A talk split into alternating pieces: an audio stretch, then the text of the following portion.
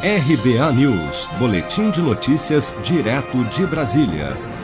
Com o objetivo de expandir o horizonte de negócios das empresas brasileiras e atrair investimentos, o governo de São Paulo escolheu a cidade alemã de Munique para abrir em 2021 o terceiro escritório internacional do Estado. Com inauguração prevista para junho do ano que vem, a estratégia se tornou ainda mais prioritária em função da retomada da economia em meio à pandemia da Covid-19. Desde o início do seu mandato como governador, Dória abriu dois escritórios de representação do Estado de São Paulo no exterior. O primeiro foi inaugurado na China em 2019 e o segundo em Dubai, nos Emirados Árabes, no início deste ano.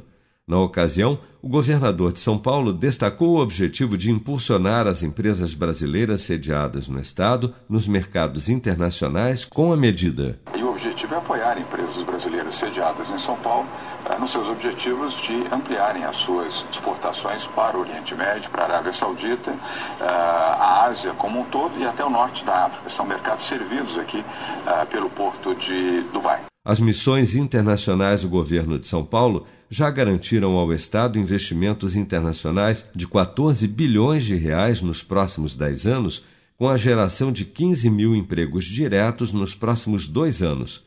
Outra conquista do escritório aberto na China, segundo integrantes da equipe de Dória, foi o acordo com o laboratório Sinovac Biotech e o Instituto Butantan para viabilizar a produção da vacina Coronavac contra a Covid-19 já em testes no Brasil.